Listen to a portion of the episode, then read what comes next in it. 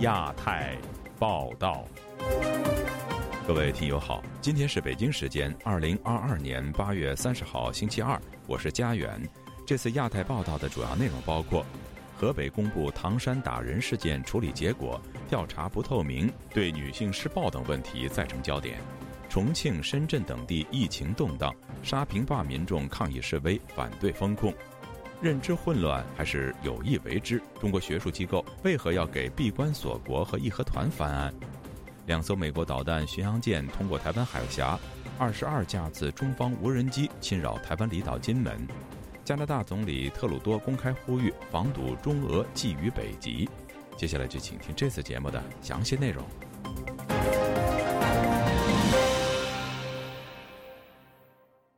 备受关注的唐山打人事件又有新的进展。河北省人民检察院对外通报起诉涉案人员二十八人，河北省纪委公布涉案调查十五名官员。央视采访受害人和调查的民警指，受害女子被性侵害和被车撞等说法属假信息。不过，官媒的做法仍然难以平复民愤和各种质疑。有评论认为，事件反映了中国社会暴力化和新型腐败等问题。请听记者陈子飞的报道。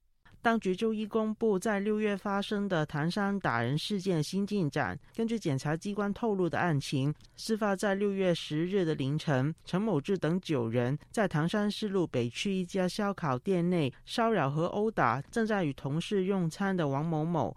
女事主被追打时走进店旁的小胡同，她与三名同事被人用椅子、酒瓶袭击以及拳打脚踢。官方公布的资料显示，黄姓的女事主。与刘姓的朋友都是亲乡二级。刘一之七月一日出院。央视发布长达十一分钟的相关专题，播放已被拘留的涉案人陈某志被民警查问招工的片段，承认有打人。二零二二年六月十日，你在什么地方？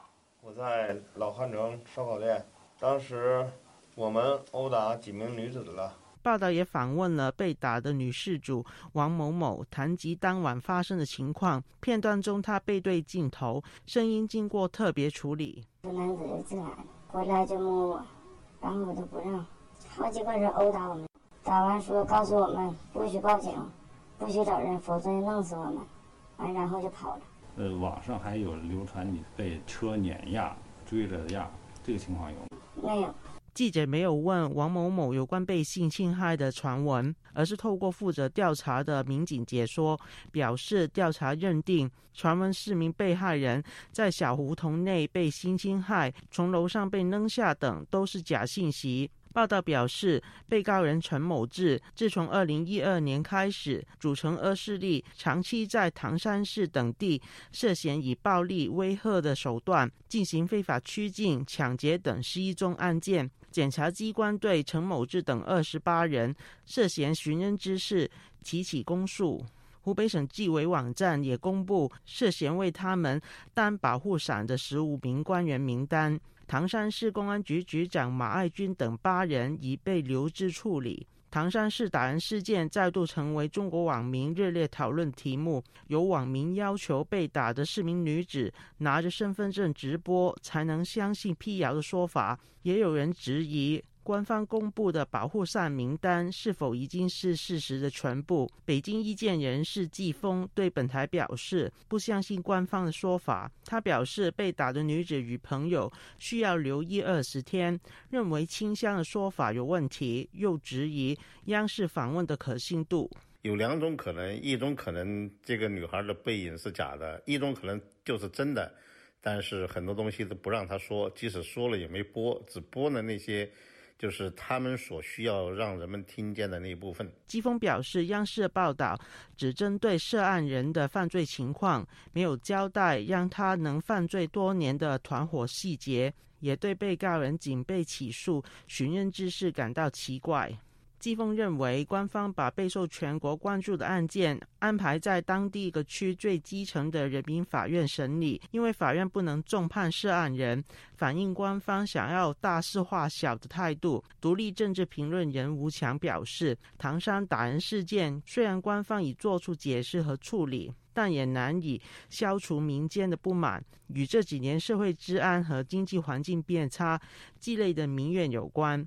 人民感受基层政权基本上处在一种不作为的状态，所有的精力、财力似乎都投放在不必要的疫情管控上，真正民生的痛苦、高发的刑事案件，社会都是处在一种前所未有的一种不安当中。社会经济形态的结构性的变化，它所产生出来的暴力化、腐败化的情形，从唐山的案件到之前的徐州的铁链女案件，中国的民意社情实际上是处在。一点即然的一种一种临界状态当中，吴强表示，事件也反映公众对当局过去十年进行大量的反复工作后，仍然存在大量腐败问题感到不满，因此会质疑依靠党内机制处理新腐败问题的效果。就亚洲电台记者陈子飞台北报道。震惊中国社会的唐山打人事件侦结，官方宣布起诉八人。另外，对十五名相关人员立案调查，并点名了对其中的八名公务人员采取留置措施。同时，央视发布的报告说，河北官方正严肃查处唐山事件背后的组织腐败和保护伞问题。面对官方的包办式信息发布内容，中国民间仍对该事件提出重重疑问：调查程序为何不公开透明？地方黑白勾结的情况到底有多严重？以及对待女性的暴力事件又为何屡禁不绝呢？本台记者唐佳杰邀请了在美国的中国妇权创办人张晶，以及政治评论人士陈破空对此进行讨论。两位好，唐山打人事件过了快三个月以后，今天我们看到了这份侦查终结的官方通报以及官媒的报道。我想先请教，在两位看来，这些官方的讯息告诉了我们什么？又留下了哪些疑问呢？张老师。般的常识的话，哈，这个经过他们应该告诉老百姓，在这个他们公布的视频里面，只有一个女孩说话，而且一个女孩的那只是一个半侧的背影。所谓的记者哈，就是特别有技巧的说，比如说他说，呃，你们被拉到巷子里面，说是被强奸，他说没有，这一个女孩没有，那其他的女孩呢？另外的那三个人呢？实际上就是说，这四个女孩根本没有提到，她就是一个性骚扰的问题。那首先是性骚扰不成，然后才打人，他们是主角的。结果现在看起来，他们就非常不重要了，只出来了。一个侧面的呃后背背影的人说了就那么两三句话，是是，也就是说，这类性骚扰的暴力事件，大众更关注的是受害者的处境，以及他们怎么得到正义，还有怎么去避免这类事情再次发生，对吗？对他们的状况到底怎么样？然后他们的善后的处理结果是什么？现在看起来呢，就像一个呃普通的那种反贪打黑啊这么一个。呃，打掉一个某一个一一个黑呃黑帮黑帮集团伙这样子的这样子的感觉。呃，陈柏康老师，您也认为这个通报难以服众吗？对这个事情拖了三个月，从时间上拖延，还有官方不愿意谈案情，也不愿意交代四个受害女子的下落。从这些角度来讲，有让外界有理由怀疑其中是黑箱操作，因为这不不符合。办案的一些原则也不符合新闻原则。如果是符合新闻原则的话，就应该是首先受害者应该让它发生，受害者要诉说，啊，至少家属要发声。现在公布的查处如果只上升到只在局限于唐山某个区区的什么，呃，公安分局或者区的党委书记或者区长这种级别的话，不足以服众。因为唐山打案是一个大案，如果官方做这样的一个交代的话呢，绝对不能够让民众啊信服。这次河北省纪检委查出十五名相关人员涉嫌包庇恶势力组织。我们从这个通报里面能观察到中国地方势力的什么样的线索？这里面肯定是中国社会的常态，就是官商勾结、官黑勾结，呃，官警黑一家、警匪一家。唐山那个地方来说是尤其严重，而黑社会之所以猖獗呢，它背后肯定有保护伞。保护伞小的就是当地的公安局，大的就可能是省一级更高级的领导。所以这次民众普遍怀疑，就是保护伞有多高，是在哪里？为什么这么一件事情不能够得到及时的、呃公开的啊查处或者给民众一个交代？张老师，呃，几天前一样在湖北的烧烤店，也在光天化日下发生女子遭砍伤的事件哦。为什么这类中国女性遭受暴力的事件会这样层出不穷呢？实质上的东西还是一个男女性别不不平等。它这个不平等哈，是在一个社会的结构的呃层面上和一个政策上面，不单是这个历史文化遗留的这个部分，在在这种生活层面上的话，那就更不用讲。唐山这个打人的案子里面，也就反映了男性欺压女性的典型的一一个案例吧。没有这种平等意识，就是一种歧视。他的这种歧视深入在老。中国的老百姓的哈方方面面，不经意就流露出来了。谢谢两位参与讨论。以上是本台记者唐佳杰邀请在美国的中国妇权创办人张晶和政治评论人士陈破空，对中国官方公布唐山打人事件处理结果所做的讨论。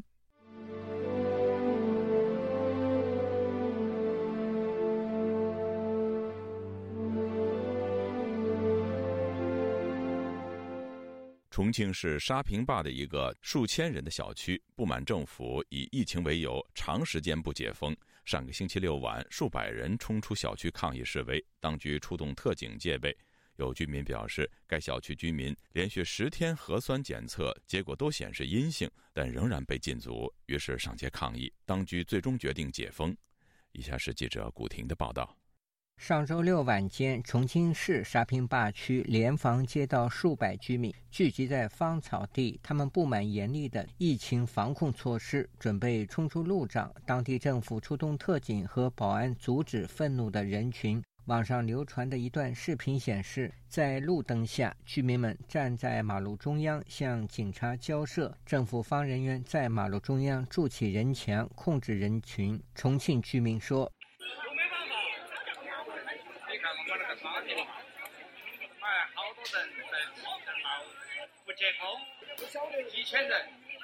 上述视频在微信圈内流传，并得到网民广泛支持。当地居民刘女士本周一告诉自由亚洲电台，当地居民已连续十天核酸检测结果显示阴性，但几千人还是被禁止外出，于是集体抗议，当局不得不解封。她说：“前天晚上的事啊，联防园区芳草地要转盘了的。”他们就是要求解封噻，因为你没有阳性的话就要解封，然后就是那抗议了，政府已经采纳了，不是早上就解封了嘛？就当时换十二点多多钟都解封了嘛。刘女士说，她住在附近，但仍然没有解封。我也是在那个游青区，我现在应该进不了我们那个行政区，不是小区哦，小区还可以出入，就是那个行政区进不了。我今天还想试一下，看能不能。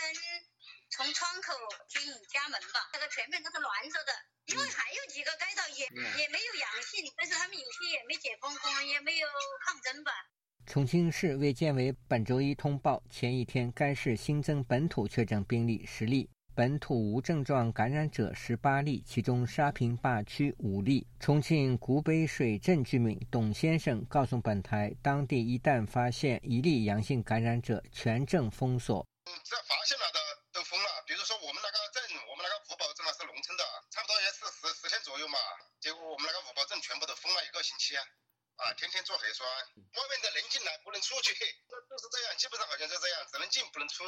另外，河北省石家庄市周日因出现三十例阳性，导致全市交通停运。该市疫情防控部门通报称，在针对石家庄市、长安区、桥西区、新华区等多达近五百万人的第三轮全员新冠病毒。核酸筛查中检出了三十例初筛阳性感染者。自八月二十八日十五时起，石家庄市公交线路全部停止运营。当局还要求居民非必要不出门、不扎堆。不聚集，最大限度地减少人员流动。河北时事评论人士王先生对本台说：“石家庄此次疫情来自于西藏疫情爆发后，西藏通往北京的列车停站石家庄，导致疫情传播。”他说：“西藏有一个火车不让进北京啊，全都给放到石家庄了，然后石家庄就产生了这个疫疫情。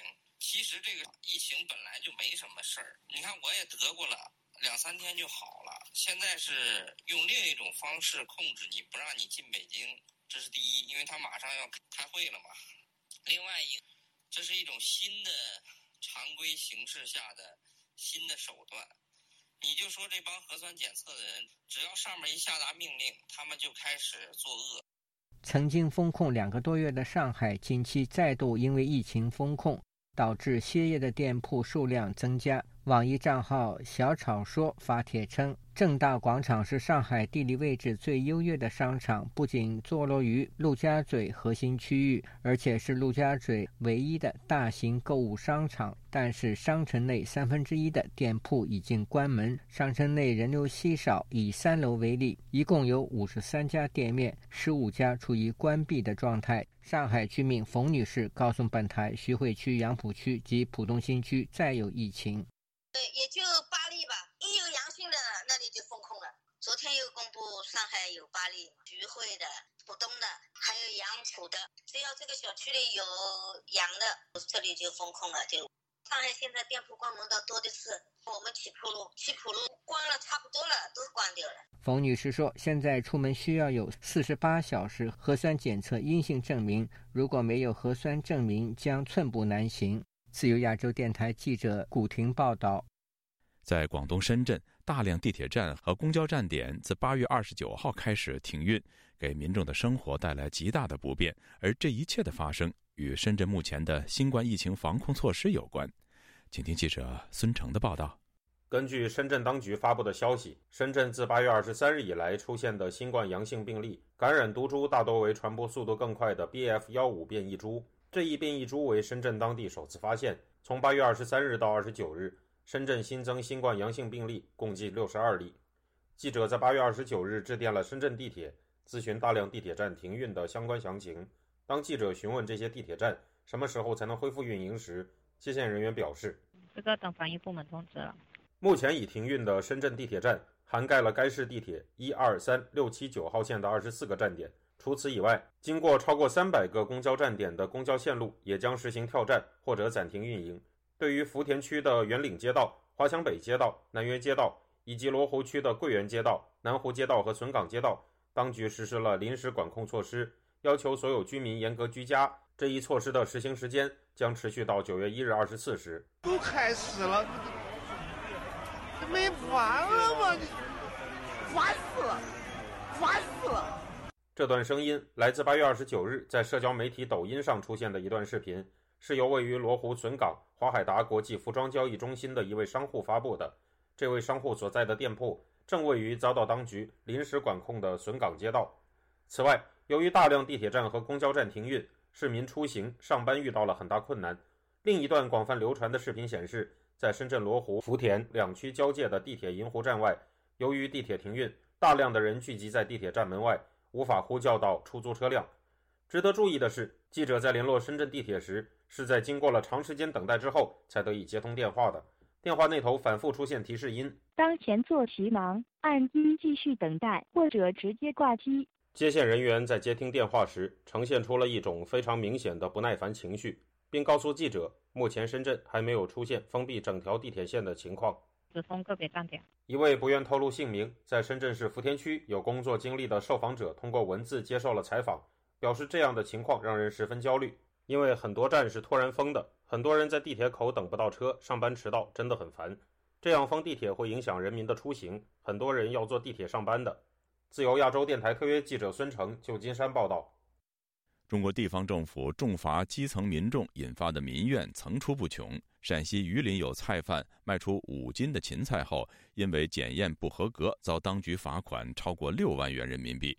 部分地方政府在财政困难的情况下，透过罚款增加收入的现象再度引起高度关注。请听记者高峰的报道。中国国务院近日对全国十九个省市展开大督查，发生在陕西榆林的一起个案引起督查组的关注。官媒中央电视台报道。榆林一家蔬菜粮油店去年十月进了七斤芹菜，市场监管部门提取其中两斤抽验，另外五斤以每斤四元卖出。一个月后，报告显示该批芹菜检验不合格。根据处罚决定书，菜贩无法提供购进该批次不合格芹菜的供货方许可证明及票据，不能如实说明进货的来源，违反食品安全法相关规定，对菜商罚款六万六千元人民币，并没收卖芹菜二十元的违法所得。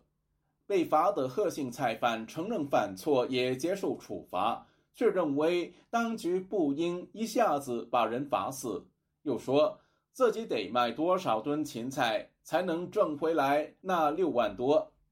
央视报道说，督察组查阅榆林市监局二零二一年以来在食品安全对小微市场主体的五十多起处罚中，超过五万元的就有二十一起，涉案的案值却只有几百甚至几十元。按照中国法律，设定和实施行政处罚必须以事实为依据，与违法行为的事实、性质、情节及社会危害程度相当。中国国务院督察组官员对榆林市监局表示：“一个几十元的案值罚好几万元，过罚不相当，执法不能只讲力度。市场监管部门在维护好市场秩序的同时。”也要为小微主体的生存营造良好环境。浙江温州城市大学退休法学副教授蔡凡认为，当局采取的手段违反了中国行政法的原则。嗯，就要考虑到他的是否合法，处理的是否合理。呃，违法的行为跟处罚他的裁量是否按照比例。比如说，我我这个可以罚几百到到几千的。在这个执行的过程当中，你就要考考虑这个比例性的问题啊，不按照这个比例原则来进行处罚的事情也是常有发生的。中国经济评论员金山形容这是一起标志性的事件，反映了部分地方政府财政拮据，为了罚款创收已到了不择手段的地步。第一次我们看到了一个卖菜的这么一个贩夫走卒的菜贩子的手中。进行这种所谓的合格不合格的检查，千年奇观这随便执法，把这个法律呢就在他们手里面滥用了。就是他们确实已经到了不违法、不压榨、不抢夺、不进行各种名目繁多的理由进行执法罚款，自己就活不下去的地步。那就更表明了财政已经难以为继了。而以这种竭泽而渔、杀鸡取卵的方式来满足财政的需求。异议人士林生亮相信，在经济下行的压力下，中国地方政府重罚基层民众的事件还会不断发生。这个就是地方在搞创收，呃，而且将来会越多越类似这种事件发生，更多的一个天价罚款的事情会出现，跟这个大的环境有关。作为国务院上面，他又要求地方政府要上缴税收，那么地方政府呢？随着那个房地产的大量的那个倒闭，企业倒闭，以及那个外资撤离，又要为完成这个任务，他只能会去找那些小商小贩下手，找这些弱势群体。对应来说，这些小商小贩更容易被他们收割。环球时报特约评论员胡锡进也对事件表示关注，认为陕西当局对菜贩的处罚太过分，下手太狠。与中国的基本政策背道而驰。自由亚洲电台记者高峰香港报道。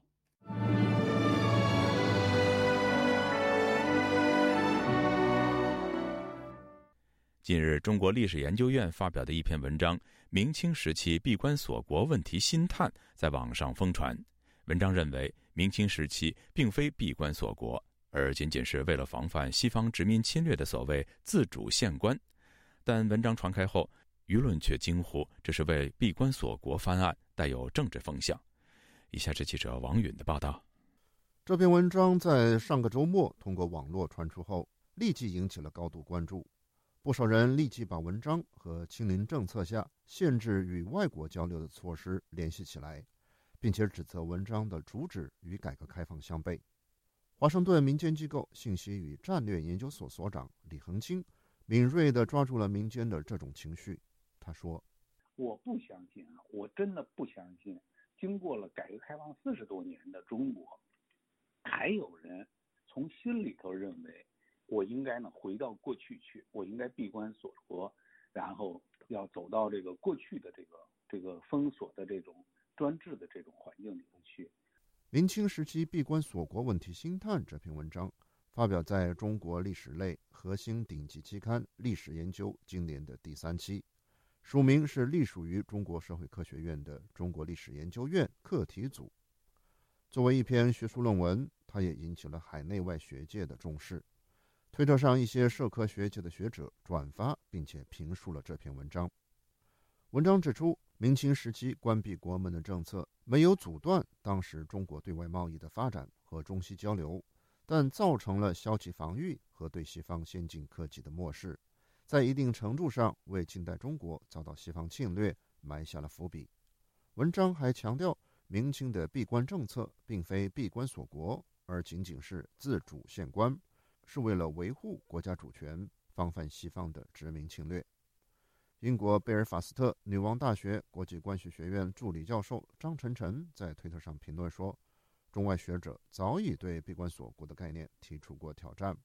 明清时期的闭关政策。”确实没有阻止中西的贸易往来，但他指出，文章主张的闭关政策是为了维护国家主权，防范西方殖民侵略，却并不符合事实。因为现代的主权观念在明清时期尚未形成，而清王朝自身就是一个殖民帝国。普林斯顿中国学社执行主席陈奎德则认为，这篇文章的背景是习近平为了谋求连任，在政治上试水。他告诉本台。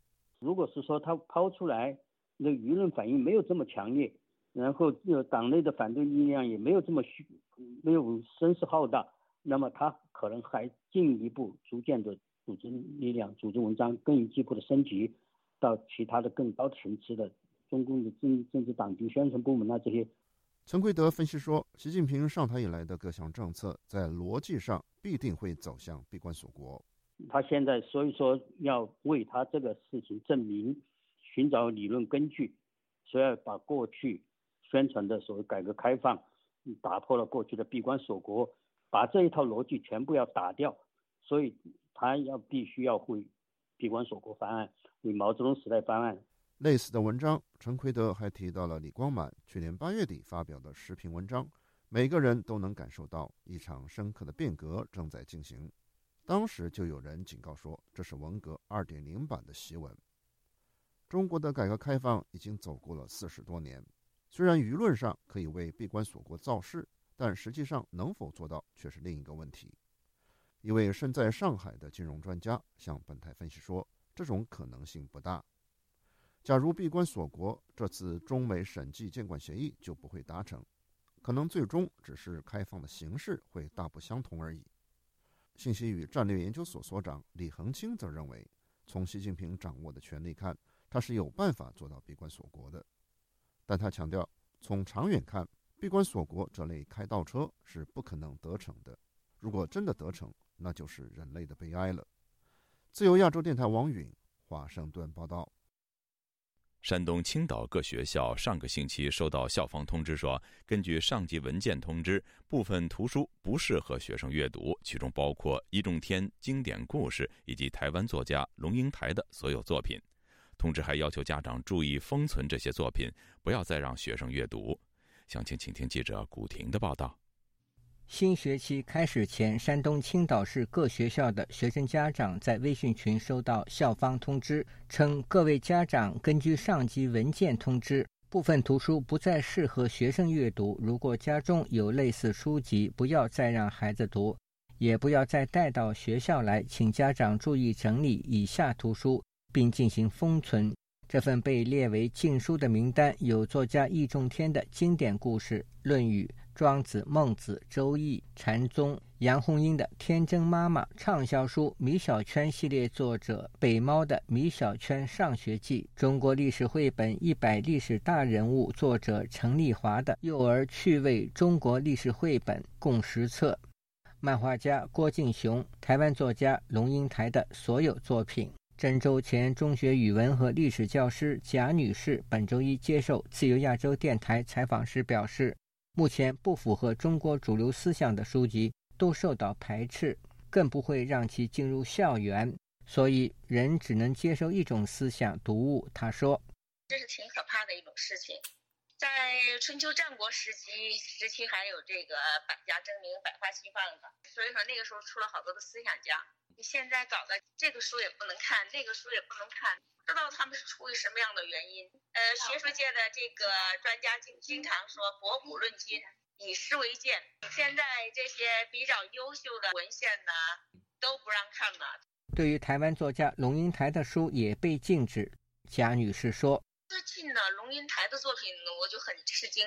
龙应台跟大陆执政者这方面的思想是统一的，就是主张统一嘛，一个中国的，真的有点看不明白现在他们是怎么想的。”另外，在微信济南路中学教师群中，有人传达校方通知称，接青岛市教育局的通知，请各学校安排人员于星期日下午三时三十分前。排查完成对学校图书馆、阅览室、教师办公室等校内所存有郭敬雄、易中天、杨红英、北猫、陈丽华的书籍立即下架，并列表上报作品名及册数。本台记者就此致电青岛市教育局办公室和教育局投诉电话，但始终无人接听。湖南时事评论人士李先生告诉本台，中国教育部门从去年开始禁止学生阅读部分包括官方出版社出版的书籍。此次青岛教育局禁止学生阅读一中天等人的作品，属于一次全国性的行动。当局在去年的基础上进一步筛查学生阅读的书籍内容。他说。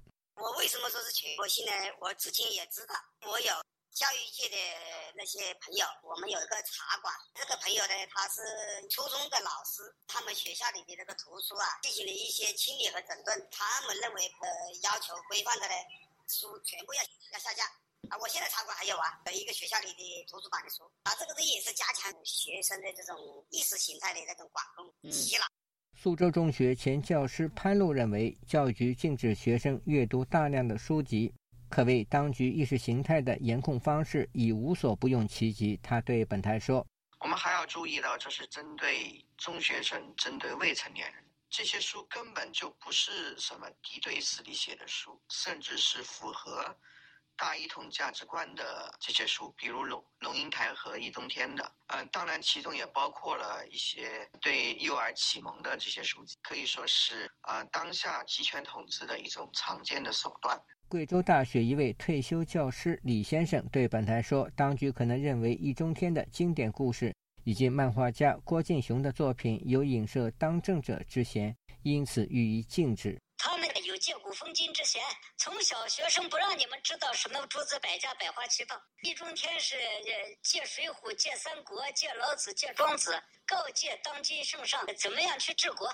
但是证明他还是一个有风骨的文化人，他还知道怎么样去告诫圣上。真正的治国理念，你去读读庄子，读读读老子，什么叫无为？什么叫文景之治？什么叫贞观之治？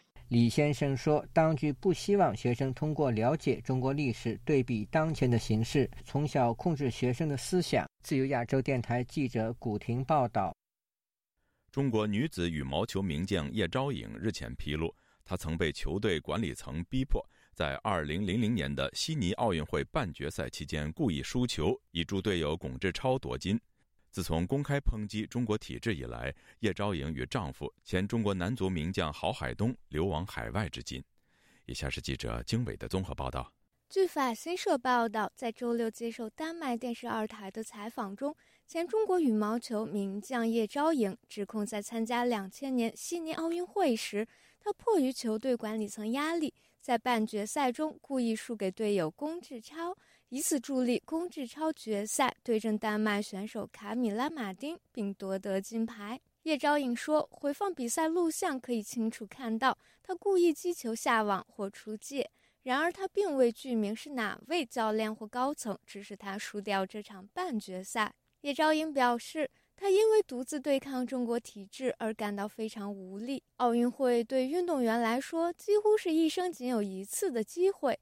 但作为个人，他无法与体制抗衡。世界羽毛球联合会在一份声明中表示，会认真对待这类性质的指控，并对比赛造假采取措施，但无法评价过往比赛中的具体细节。世界羽联秘书长托马斯·伦德说：“在羽毛球比赛中，任何形式的操纵都是不能容忍的。伦德表示，世界羽联致力于通过采取监控、调查等强有力的措施来应对比赛造假，以确保羽毛球运动的完整性。同时，他鼓励个人通过世界羽联的举报系统挺身说出真相。叶昭莹与丈夫前中国足球名将郝海东现居西班牙。这对夫妇在采访中表示，自从2020年6月郝海东公开抨击中共当局以来，他们几乎没有回国的希望。目前，叶昭颖、郝海东夫妇的名字、成绩等一切记录均在中国互联网上被消失。自由亚洲电台记者金伟综合报道。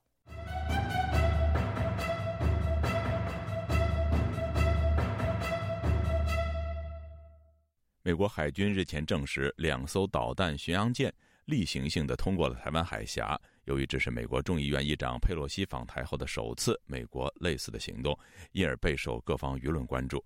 请听记者夏小华发自台北的报道。美国海军第七舰队二十八号声明，美军导弹巡洋舰切斯劳维尔号和安提坦号今天例行性通过台湾海峡，行经的水域符合国际法的公海航行和飞越自由适用范围。美军声明还说，军舰通过台海展现美国对自由开放印太地区的承诺。第七舰队强调，美军会在国际法允许的任何地方飞行、航行与执行任务。美国白宫国家安全会议发言人科比则表示，美舰通过台海非常符合美国的一个中国政策。科比还对 CNN 说，这是很久以前所计划。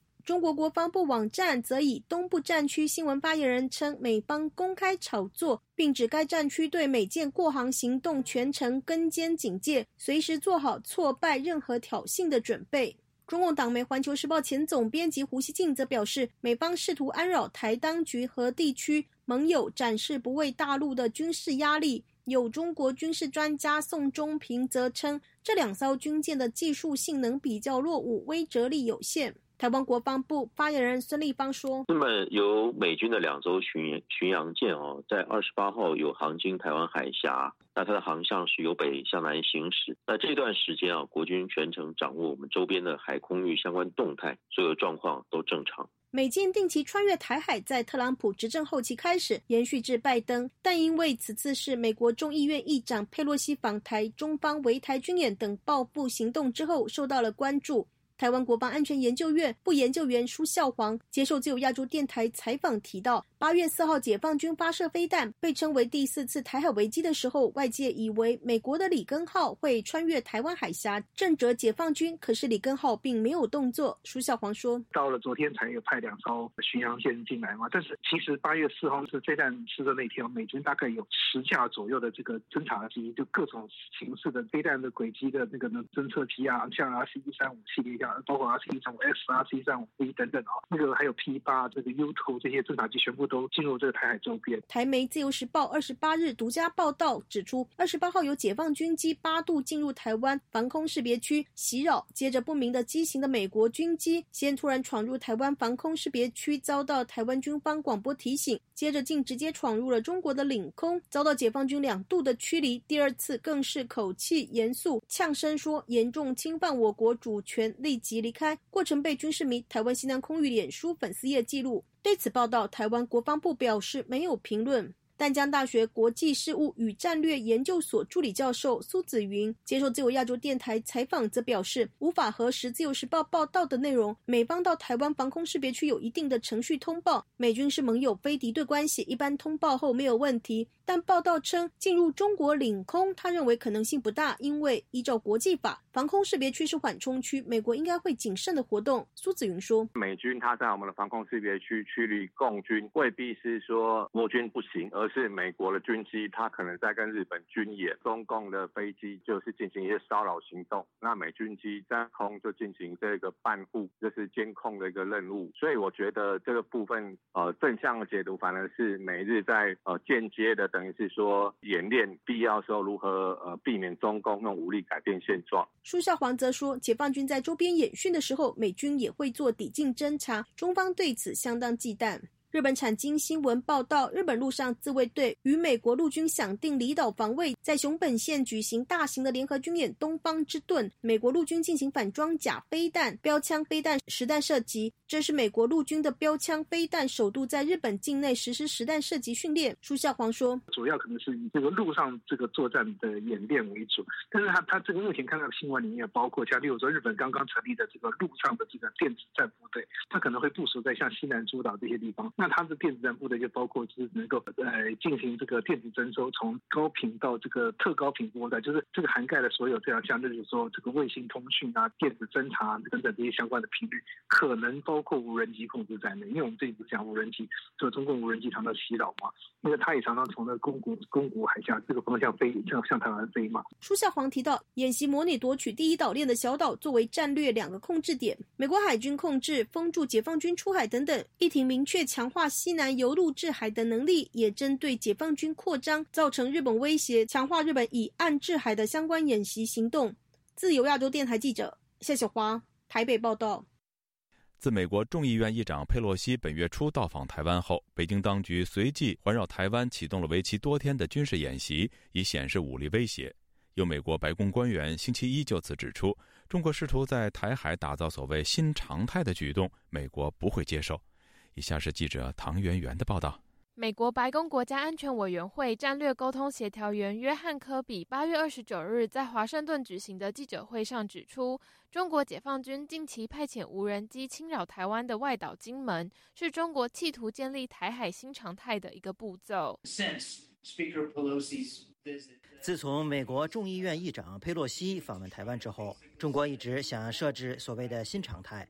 这包含了解放军频繁跨越台湾海峡，解放军舰船在中线的台湾一侧停留，以及中国海军频繁在台海附近实施军演等。科比表示，美国不会接受北京设置新常态的举动。根据美国政府的观点，台海现状并没有改变，美国将持续遵循一中政策。美国不会支持台湾独立，但会依据美国法律帮助强化台湾的国防能力。同时，美国也会持续遵照国际法，透过护航行动维护美国的国家利益。记者会中有媒体指出，美国海岸警卫队于八月二十三日在所罗门群岛附近进行例行性巡航。当美国舰船申请进入所罗门群岛港口补给与加油时，遭所国政府拒绝。科比就此表示，这显示中国在胁迫印太国家，逼迫印太国家遵照中国设定的政策，而忽略印太国家维系航行自由的共同利益。不过，科比表示，美国海军医护船“慈悲号”已经在本周一获准进入锁国，未来两周将与日本和澳大利亚一同执行人道任务。同一天，美国空军参谋长小查尔斯 ·Q· 布朗在美国公共政策企业研究院的专访中指出，中国从二零一四年开始便在印太地区及南海采取切香肠战术，以扩展中方利用。他表示。美国与美国的盟友会高度的关注这项议题，并实时的进行回应，也应对中国逐步的紧逼。自由亚洲电台记者唐媛媛报道。美国众议院议长佩洛西本月初到访台湾后，台湾的离岛金门和马祖接连遭到中方无人机的骚扰。多位专家和学者认为，中方此举形同灰色地带冲突的所谓认知战和心理战，台湾对此应强势予以击落。否则可能会增强解放军的犯台信心。台湾国防部则表示，将对中方无人机采取必要的反制措施。请听记者夏小华发自台北的报道。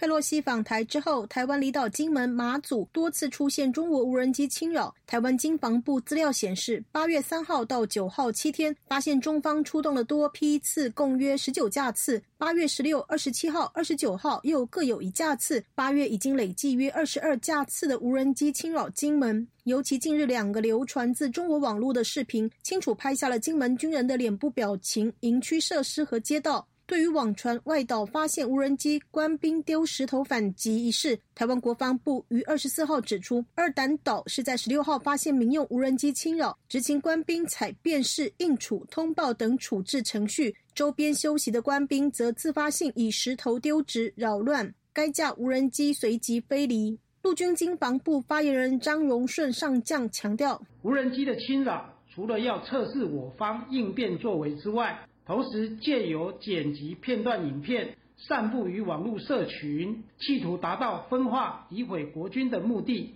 是认知作战的一部分。金门防卫指挥部二十八号表示，烈屿地区二十七号发现不明飞行器短暂掠过上空，应该是民用无人机。部队即依标准作业程序涉及信号弹警示，并保持监控和高度的警戒。张荣顺说：“国军以胜战思维，秉不轻启战端、不升高冲突基本原则，面对两岸的情势。”唯因共军再三以无人机等飞航实体轻率挑衅，破坏区域安全稳定，更对我国防飞航安全造成重大威胁。后续国军将采取包括。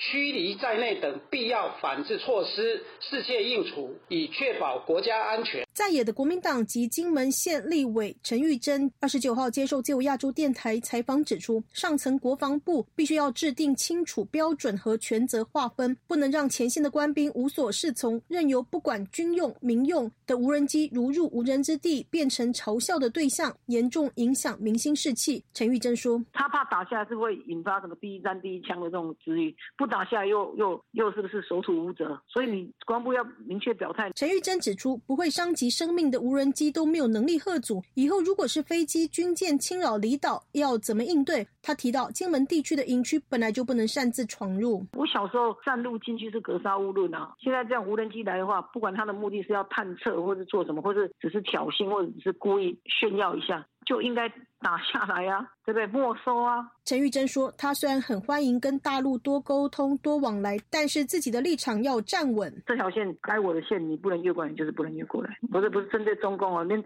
任何民众、任何人都不应该把无人机飞到那里去啊！不然军纪何在呢？不是太可笑了吗？执政的民进党及立法委员王定宇也要求，必须要有新的准则应应。台湾军事评论员齐乐义接受自由亚洲电台采访分析，进入领空是极具敌意的行为，必须做反制的措施。他举例，俄罗斯的战机飞到了土耳其，才刚刚差一点边就被土耳其打下来了，毫不考虑、毫不犹豫，这是国家主权嘛？这一点的态度一定要有的，这才在表示了我们对台湾的防卫的决心嘛。齐乐义认为，若解放军无人机骚扰成性，台湾应变软弱，给外界不良的印象。齐乐一提到，反制有两种，一种是硬杀，也就是毫不客气的击落下来；另一种是软杀，透过网络链路干扰，让它失能。他提到，日本现在就是采取软杀，以大功率微波的技术以及镭射干扰它，造成失能，有可能会掉落下来。齐乐一警告，如果以后是一个蜂群的，像蜜蜂一样这种蜂群式的，那你怎么办？你要打也不算打。台湾国防安全研究院国家安全研究所所长沈明世接受自由亚洲电台采访，也是警说：用灰色地带的行动来骚扰你、袭扰你。他一方面假借是民间的无人机，故意骚扰你到你的哨所，这已经明的明的摆就是挑衅、羞辱、疲惫你对防空的这个警戒等等，这个企图是很明显的。因为他现在可以用无人机这样的，下次无人机就可以携带飞弹或者炸弹直接攻击你的哨所或重要目标，这一定要非常严肃的看待。沈明世也主张应该采取强势的手段，该击落就要击落，狙击手用远程的步枪或者机枪，只要他一进入领空就。比照这个战备规定，就把它击落。因为如果说再让这样的影片在网络里面再一直散播，对军队的形象、台湾的民心士气都会有影响，甚至于呢会助长这个解放军认为说啊，这个第一线的金门马祖战备其实也不怎么样，反而会助长他们冒险才军事行动攻击金门马祖的这种信心。台湾军事专家陈国民接受自由亚洲电台采访，也痛批这是温水煮青蛙。人家狗都来了，至少你要推。推动一下棒子啊！那军队跟平民有什么不一样？因为他们有枪嘛。结果我们军队有枪不敢用，不会用，这个不怪第一线驻军啊，所以居然拿石头，因为他们不知道怎么办呐。陈国民认为，第第一枪第一级的政治效应不应该由金门的守军去思考处理，第一线的任务就是要开枪守土为民。军方驻军哦，不要再去想说啊，用第一级来卸责哦。那用军械的条例，其实早就已经有规定，有的就说敌机凌空这条相关的哈都有权限，第一线指挥官可以受令下权开枪哈，不要再去想。哦，为了升官发展，然后不引发国际情势等等等哈。陈国民提到，高科技时代的敌人从有形变为无形，相关单位应该尽快的放宽接战规定，授权反击和开枪的权利，否则第一线的驻军会很吃亏。自由亚洲电台记者夏小华台北报道。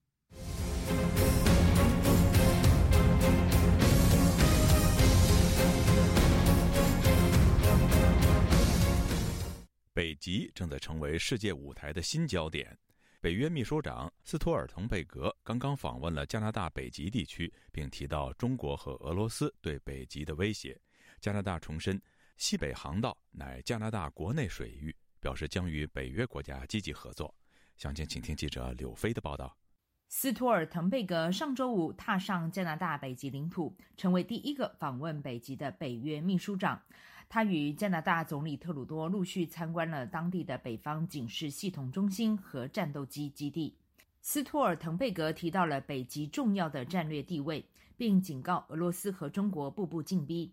他说，俄罗斯建立了一个新的北极司令部和军事基地，包括机场、深水港以及新型武器系统的试验台。中国也从未掩饰他对北极的企图心。斯图尔滕贝格表示。Beijing and Moscow have also pledged to intensify practical cooperation in the Arctic. 北京和莫斯科不断扩增在北极的实力，这是他们深化战略伙伴关系的一个部分，挑战我们的价值观和利益。中国宣布自己是近北极国家，计划建造世界上最大的破冰船，并在北极投资数十亿美元于能源基础设施和研究项目。他并赞扬加拿大在北极和北约扮演的重要角色。特鲁多感谢斯托尔滕贝格认同加拿大的贡献和地位，而随着气候暖化令北极加速融冰，西北航道成了兵家必争之地。连不属于北极国家的中国都用尽方法想争夺西北航道利益，例如中国积极推动极地丝绸之路。去年，中国航海家翟墨还在中国国企支持下企图进入西北航道，后来被加拿大运输部制止。特鲁多被问起西北航道的主权问题时，他斩钉截铁回答：“是加拿大的领土，一寸不让。” The Northwest Passage is Canadian waters. Period. 西北航道是加拿大国内水道，美国和其他盟友对我们的立场都很尊重。加拿大积极参与北约任务，扩编了国防预算，也将更新北美防空司令部的设备，为防御北方领土做了万全准备。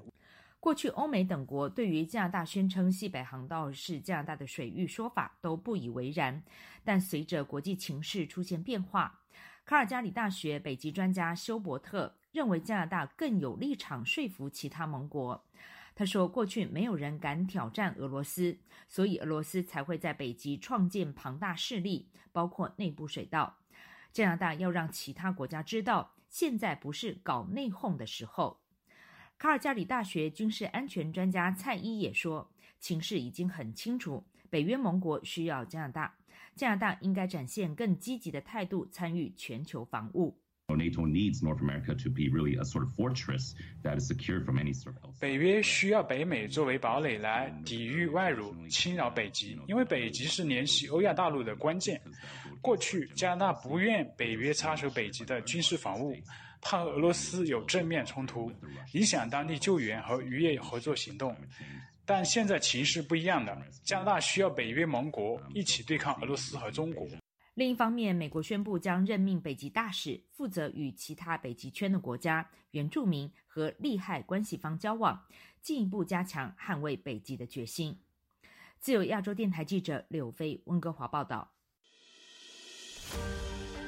中国的民主人士依然坚信真理，运用非共产主义世界的内部政治和社会改革的力量。海洋升温还有酸化，海洋生物多样性已经。那么毛泽东的文革就确实可以跟斯大林的大清洗。中国近年来对俄罗斯的援助金额相当于对非洲各国总和。亚太时政历史构成，异议者见地，弱势者心声，兼听则明。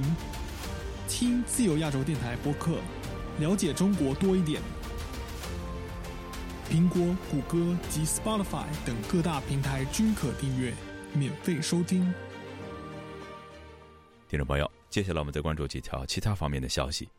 美中贸易全国委员会公布最新调查显示，在华经营的美商公司面临十大挑战中，中国的风控防疫政策成为他们最头疼的问题。对中国经营前景的乐观程度也降至新低。与去年这项调查相比较，有近四分之一的受访企业已经从中国润了，供应链转移阵地的增长也很明显。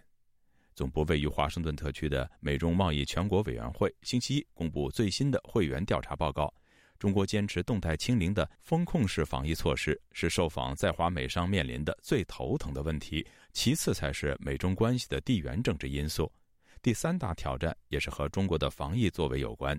影响企业高管出行也成为头疼的问题。另外，有百分之九十六的受访企业表示，因为中国的风控措施对他们的在华业务产生负面影响。中国的防疫作为也影响过半的会员企业未来的业务和投资意愿。尽管中国一再声称在俄罗斯入侵乌克兰的战争中，中国是中立的一方，但中国的行动让外界很难不密切关注。俄罗斯国防部星期一指出。东方二零二二演习即将于九月一号在俄罗斯多地展开。俄国媒体也报道说，解放军的装甲车已经抵达了俄国。路透社发自伦敦的报道说，包括白俄罗斯、印度、蒙古、叙利亚等国家都将派兵参加军演，而最受瞩目的是中国军队的动态。尽管中国官方显得低调。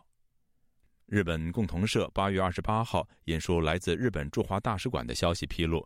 日本驻华大使垂秀夫周六在线出席了日中邦交正常化五十周年的相关研讨会，并就当前的两国关系发出警告。垂秀夫在分析当前日中关系时指出，两国关系正在逐渐陷入恶性循环中，因此两国领导人进行密切沟通将会变得越来越重要。各位听众，这次的亚太报道播送完了，谢谢收听，再会。